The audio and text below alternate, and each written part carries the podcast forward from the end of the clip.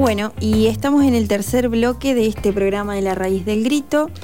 Eh, nuevamente abrimos el bloque con otra entrevista. Estamos en comunicación con Belén Castrillo, doctora en Ciencias Sociales y socióloga, con quien vamos a charlar un poquito de eh, lo que fue la Semana del Parto Respetado en nuestro país. Buenas noches, Belén, ¿cómo estás? Hola, ¿cómo están? Bien. Carla? Un gusto. Bien, mucho gusto igualmente. Te saludamos Matías, Sofi y Emi acá desde Paraná, Entre Ríos, desde la radio de la universidad. Ah, perdón, dije otro nombre. Hola a todos. ¿Cómo muy bien, muy bien. Bueno, Belén, eh, estuvimos un poco poniéndonos al tanto de la investigación que hiciste para ser eh, doctora en ciencias sociales, investigaste en el CONICET. Y queríamos comenzar un poquito charlando sobre la ley de parto humanizado que se sanciona y se mm, y se reglamenta mucho tiempo más tarde en nuestro país, se sanciona en el año 2004 y en el 2015 recién esta ley este, se reglamenta, tuvo un, cambio de nombre bastante importante en el medio. Sí, en realidad esos 11 años de, de limbo jurídico fueron bastante difíciles y quienes digamos que desde el activismo se logró que finalmente se reglamentara en octubre del 2015, pero igualmente eh, no hubo mucho cambio al respecto. Esta ley es muy interesante porque en realidad se llama Ley de Derechos de Padres e Hijos durante el proceso de nacimiento. Y en un contexto actual en el que estamos discutiendo sobre el lenguaje inclusivo y, lo que el lenguaje invisibiliza, es interesante que una ley que establece los derechos de las madres en su título ni siquiera las mencione. Eh, pero bueno, un poco les, cuento resumidamente que esta, esta ley, que es de avanzada a nivel mundial, establece el derecho a elegir la posición para parir, el derecho a tener un parto natural que respete los tiempos fisiológicos y, psicológicos de las mujeres, el, el derecho a estar acompañadas por las personas que ellas elijan, a no ser separadas de su bebé ni bien nace, y básicamente es como que responde a una un paradigma mundial que desde el 85, a raíz de, un llamamiento de la Organización Mundial de la Salud, busca desmedicalizar los partos, ¿no? el, parto es un hecho sexual, antes que nada, pero se ha convertido en un hecho médico a raíz de un montón de, de hechos como su, hospitalización, vieron que nuestras abuelas parieron en sus casas, sí, la mayoría, o bueno, las generaciones anteriores, eh, y fue recién a principios del siglo XX, hace muy poco, que el parto empezó a atenderse en hospitales y a atenderse por médicos. Antes se atendía por parteras. Bueno, el hecho es que se empezó a considerar que todos los partos eran, eran de riesgo y empezó a generarse una atención sumamente patologizante, cuando en realidad el evento no, no es, es un hecho de, salud, no de enfermedad. Pero parimos y nacemos en lugar de enfermedad y de muerte, entonces bueno, eh, la ley viene con este paradigma es muy avanzada a nivel mundial, de hecho, por ejemplo, en Chile la están discutiendo recién ahora, y además lo que sucede en Argentina es que cinco años después se establece la violencia obstétrica como una de las seis modalidades de violencia de género, en la ley de violencia de género del 2009. Claro. Entonces, más aún todavía la posición discursiva de Argentina en relación a este tema. Y digo discursiva porque en la realidad, lamentablemente, muchas cosas no cambiaron. Claro, sí. También es una ley eh, poco difundida o poco conocida por ahí entre las mujeres y las personas gestantes. Y leía por ahí un poco en tu investigación, digamos, que hay mujeres que han atravesado situaciones de violencia en el proceso de embarazo, en el trabajo de parto, en el parto y el posparto, que es un poco todo el periodo, digamos, eh, todo el momento, digamos, que, que la ley busca este acompañar, digamos, desde distintas, este, bueno, desde este nuevo paradigma y este, hay personas que por ahí no, no han sabido que esta ley existe y que hay este, situaciones que han atravesado y que están, digamos, este...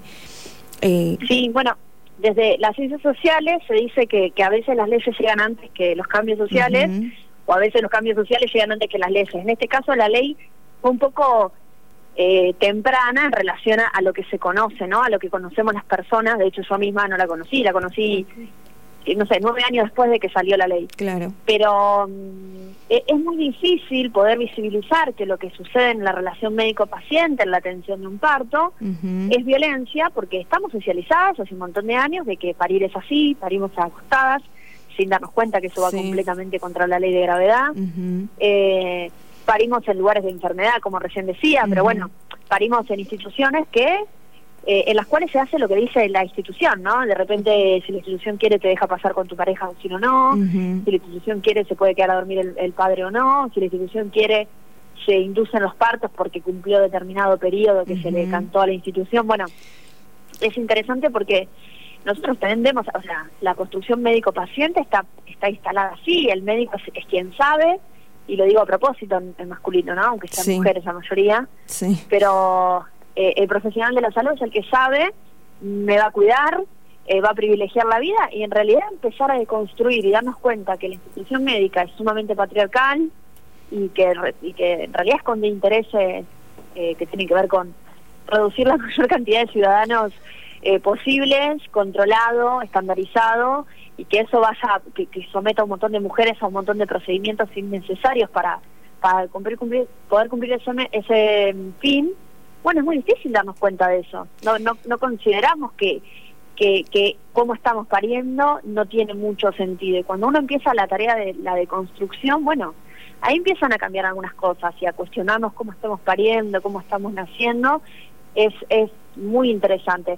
Por eso la mayoría de las personas, no solo, la ley no se conoce, no solo porque es relativamente nueva, tiene 15 años, 16, sino porque atiende a un tema que es sumamente eh, marginado, ¿no? Que tiene que ver, mirá si encima una mujer que va a parir va a poder decidir cómo hacerlo, que no sean locas, claro. y toda una cuestión de cosas que hay alrededor, ¿no? Sí, un poco por ahí. la reproducción social, digamos, es uno de los de los eh, la reproducción social de las personas, o sea, de, la, de la sociedad, pero sobre todo lo que en relación a cada persona, es uno de los intereses del Estado desde el primer momento. Entonces, eh, por eso se han regulado, se han generado un montón de maternidades, de lugares, de protocolos y demás, porque la sociedad se reproduce mediante eso que sucede en cada sala de partos. Entonces hay un interés muy importante por hacerlo de determinado modo.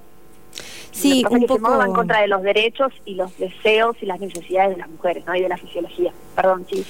No, un poco por ahí ya más por fuera, digamos, de, lo estricto planteado por la ley. Em, leía por ahí algunos este, artículos y, distintas opiniones ¿no? respecto de esta semana, digamos, de la Semana del Parto Respetado eh, de este año y este, algunas mujeres contaban su experiencia respecto de cómo habían elegido eh, que su eh, que sea su el nacimiento de, de, sus hijas, de sus hijos, de sus hijas, digamos, y eh, lo difícil que ha sido también este para ellas elegir, ¿no? estos otros modos de, de, de, alumbrar, de que nazca una criatura pero también a la vez eh, por ahí otras posiciones ya más eh, desde otro lugar y eh, como para aquellas mujeres que eligen sí seguir este pariendo en el hospital, en la clínica o en estos lugares de salud, querer también este por ahí mostrar solamente que el parto respetado es el parto en la casa, digamos. no, bueno, claro, eso es una es un error, porque en realidad eh, el parto respetado tiene que ver con un modelo de atención que se opone al modelo intervencionista, medicalizado, patologizante, que es el, dominante, el hegemónico, digamos. Y el parto domiciliario tiene que ver con un ámbito. O sea, no tiene, no, eh, lógicamente se ha tratado a partir de un montón de, de, grupos, sobre todo de los grupos médicos, de emparentar el parto respetado al parto domiciliario para como demonizarlo de alguna modo, de alguna forma, perdón. Y en realidad el parto respetado tiene que ver con el respeto de la fisiología del parto y el 97-98% de las personas, de las personas gestantes y de las mujeres en, Argentina paren en instituciones. Por lo tanto, cuando militamos por el parto respetado, estamos militando por esas personas, no por el 2% que elige y accede a un parto domiciliario. Claro. Realmente, por lo menos en mi interés, no no está militar por las personas que, que, asisten partos, que, que sí, que eligen partos domiciliarios porque es realmente termina siendo elitista porque lógicamente las obras sociales no lo cubren, claro. Eh, entonces es muy difícil acceder, cuesta mucho dinero y tiene que ver con otro tipo de preparación y de deseo. Estamos hablando de, es importante pensar que el modelo del parto respetado tiene que ver con derechos humanos establecidos por una ley, no tiene que ver con calidad de atención, no tiene que ver con cuestiones técnicas, de recursos y demás, tiene que ver con un nuevo paradigma que tiene que atravesar la formación médica. Una de las cosas que yo yo termino concluyendo la tesis es que divina las leyes que tenemos, divino los discursos que tenemos, pero le hacemos cosquillas a la formación médica. Y nuestros profesionales y nuestras profesionales se siguen formando en un paradigma que les dice que los partos son hechos violentos y explosivos y urgentes y que va a venir la bendita complicación, entonces hay que intervenirlo alejado de un hecho de salud, un hecho sexual, un hecho natural como es el parto. Claro que, en el 90% de los casos es de bajo riesgo. Claro, sí, eso eso me interesaba que, que pudiéramos eh, destacar, ¿no? Que la OMS ha dicho, digo la OMS como por ahí quien es un poco la que va marcando este algunos datos y algunas cuestiones, eh, entre el 85 y el 90% de los partos son de bajo riesgo y todo lo que está construido alrededor de esto, ¿no? Que no deja por ahí ver este que es una es un hecho, digamos, de baja complejidad, si se quiere.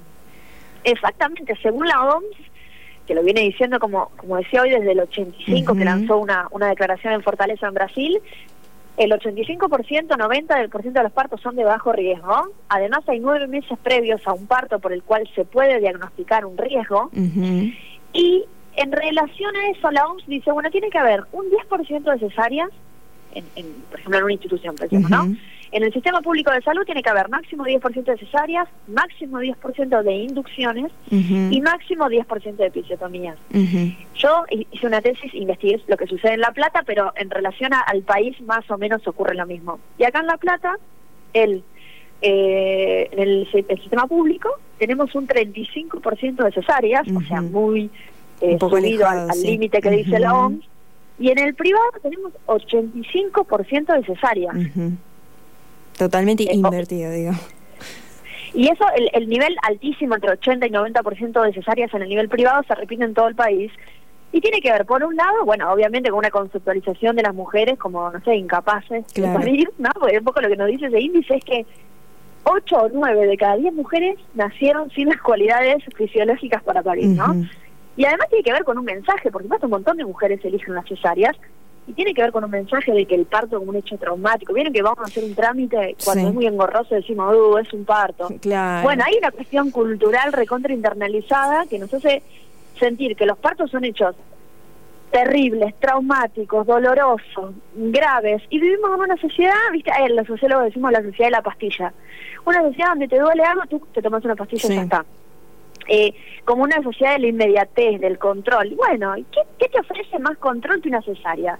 Donde ya sabes qué día vas a parir, qué día van a ser tu hijo, podés eh, desde depilarte hasta organizar las cosas de tu casa, eh, son 20 minutos, digo, bueno, tiene que ver también con qué nivel de experiencia queremos de esos hechos que son trascendentales, ¿no?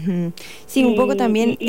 En relación a eso, eh, las microviolencias, ¿no? En, en esto de la, de la violencia obstétrica, ¿no? Cuando los médicos este, ofrecen, si se quiere, eh, mejor programar una cesárea en relación al tiempo y a la rapidez de la intervención a disponerse para un parto. Este, también cuando se habla por ahí de los síntomas del embarazo, como si esto fuera una enfermedad, síntomas de parto, síntomas de, próximo este, al nacimiento, este, una cuestión totalmente patologizada, digamos, y medicalizada desde ya. Sí, pero en relación a eso, en lo que te decía hoy, tiene que ver con la formación que recibieron. No hay formación de por lo menos en la Universidad Nacional de La Plata, en la, carrera de medicina y, en la UBA, eh, la formación médica es patologizante, no hay formación de la fisiología, no hay conocimiento de los cócteles de hormonas, mm. de cómo la luz afecta la hormona, vamos a parir a lugares con luces, viste, blancas en la cabeza, y eso va contra la fisiología del parto, por una cuestión hormonal, fisiológica. Eh, entonces, claramente, sí, la cesárea en el, en el sistema eh, privado, por supuesto que tiene más...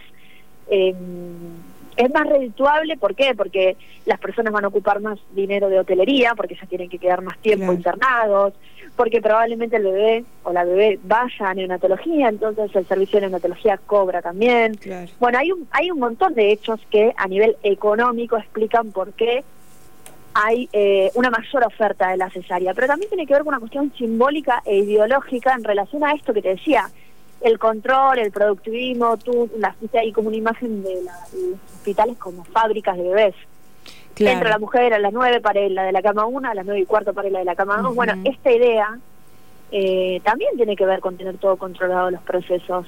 Y, y bueno, lo que busca el parto respetado es que de todos modos, si vos querés ir a cesárea, puedas ir a cesárea, pero que sea una decisión informada, ¿sí? que, lo, que, lo, que se busca es que se democratice el saber médico, ¿no? Claro. Eh, sabemos muy poco de, de qué pasa en la fisiología. Estamos muy atravesados por mitos obstétricos. Creemos que no se puede parir después de una cesárea.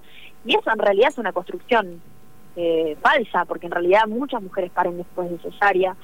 Eh, y, estamos, nuestra atención obstétrica está parada en un montón de ideas falsas. Por ejemplo, eh, no sé si has escuchado hablar de una mujer que dice, a mí el médico me dijo que me espera hasta la semana 40. Ajá, sí, y eso supone que que el parto lo desencadenamos voluntariamente, ¿no? Como, bueno, me espera como si fuera voluntario. No, no, el parto es un hecho hormonal, eh, fisiológico, que sucede, ninguna regla institucional, que sucede sí o sí va a suceder hasta la semana 42. O sea, tampoco es que el bebé va a nacer en la semana 50, sino, ¿no? Me parece que es como pero ahí lo que prima es el miedo, hay como la formación patologizante ha hecho que los profesionales se formen con miedo, miedo a este proceso natural, que en realidad exige menos recursos en medicación y en un montón de cosas, pero exige otro tipo de actitud, ¿no? Una actitud más expectante, de acompañamiento. La OMS ha dicho que quienes tienen que acompañar los, el 85% de los partos que son de bajo riesgo son las parteras. Claro. Pero hoy día la, la, la, la acción de, los, de las parteras al interior de las salas de parto es o administrativa o sumamente relegada, porque quien se lleva la fetiche del postre es él o la obstetra que llega a último momento, sacan al bebé, y se va. bueno, Belén. Muy interesante. Por último, yo quería eh, que nos comentaras un poco eh, cómo llegás vos a este interés, ¿no? De tu para tu doctorado en ciencias sociales de eh, hablar de este tema, de investigar de este tema. Sí, sí, yo era yo era socióloga, investigaba temas de salud y en el 2012 nace mi primer sobrina, eh, a fin de año. eh, no me llamó la. O sea, nació en una cesárea, medio de urgencia. Mi hermana la durmieron toda y todos conocimos a la bebé antes que ella. Y a mí eso me pareció raro, pero bueno. Después, como te decía, mi hermana le llevó una botella de vino al médico y listo. Y a los meses hice un curso sobre género acá en la provincia de Buenos Aires y me, me conocí ahí una persona que, que estaba en una agrupación sobre violencia obstétrica y empecé a escuchar y le conté lo que le había pasado a mi hermana y me dijo, ¿qué día parió tu hermana en ese hospital? ¿Un jueves? Sí. Bueno, me dijo, hay ocho quejas sobre los jueves a la mañana que el obstetra ese y el anestesista mm. ese duermen a las mujeres para que no se quejen y no sé qué. Mm. Y cuando lo personal se vuelve político, ¿no? Cuando de repente te das cuenta que es algo sistemático y no es un hecho aislado, bueno, de repente mi inquietud personal, feminista y sociológica encontraron como un tema ya por el 2013 y bueno, el año pasado entregué la tesis, la defendí, ahora soy doctora en ciencias sociales y sigo investigando sobre ese tema. Eh, y, bueno, y estudié un poco qué pasa con esto de los partos acá en la ciudad de La Plata, en los diferentes ámbitos de atención. Y, y bueno, eh, mi experiencia es que hace siete años casi muy, muy poca gente hablaba de estos temas y ahora se habla un poco más, pero que que básicamente tenemos que dejar de intervenir los cuerpos de las mujeres y empezar a intervenir los programas curriculares de la carrera de medicina para que haya un cambio real. Correr un poco un lejos. Claro, el eje de la intervención. Sí, también yo creo que un poco el feminismo o los feminismos en la calle también han posibilitado que estos temas que no que no se hablaban, que no se conocían mucho, de hecho esta ley fue sancionada antes que eh, la ley de violencia de género, ¿no? Una ley que es bastante corriente por ahí entre nosotras, que la tenemos casi como una herramienta del cotidiano, y esta ley por ahí, siendo que eh, hay muchas este, mujeres y personas gestantes entre nosotras, em, en, en, situación de embarazo, digamos, y es una ley que por ahí no tenemos muy a mano. Creo que la visibilización también tiene que ver un poco con, con esto, ¿no? Con que estemos nosotras también más en la calle. La ley en Argentina nace por una, una eh, idea de, una agrupación que se llama Andaluz, que es de, La Rioja, con un cruce con un programa de, del ejecutivo de ese momento, que estaba Ginés González García también, pero sí, por supuesto, es el feminismo el que, el que la, pone, le pone el tema en la agenda y lo moviliza, y es el que hoy en día, a través sobre todo de las redes sociales, es el que todo el tiempo, ahora con el COVID, el tema de las denuncias sobre las violaciones a los derechos humanos en atención al parto que hay todo el tiempo es por una cuestión de, las redes sociales. Y, sí, por supuesto, el, el, activismo feminista va por ese lado y me parece que por lo menos acá en, La Plata se están empezando a meter eh, nuevos contenidos en las carreras de medicina, entonces eh, se está viendo un cambio que ojalá lo disfruten nuestros hijos, hijes y, nietes si decidimos tenerlos, ¿no? Me parece importante también marcar que la lucha por el parto respetado es la cara, la, la otra cara de la moneda de la lucha por el aborto, porque en realidad lo que estamos buscando es el derecho a decidir sobre nuestro propio cuerpo, sea que querramos continuar un embarazo o que no querramos continuarlo. Y es interesante porque antes se creía que quienes luchábamos por el parto éramos como maternalistas y esencialistas y en realidad no, es lo mismo. son dos caras de la misma moneda. Bien. Bueno, Belén, muchas gracias por la entrevista. Eh, te dejamos un abrazo y muy interesante. Gracias a ustedes. Gracias, gracias por, estamos en Contacto. Bueno, bueno, muchas gracias. Adiós.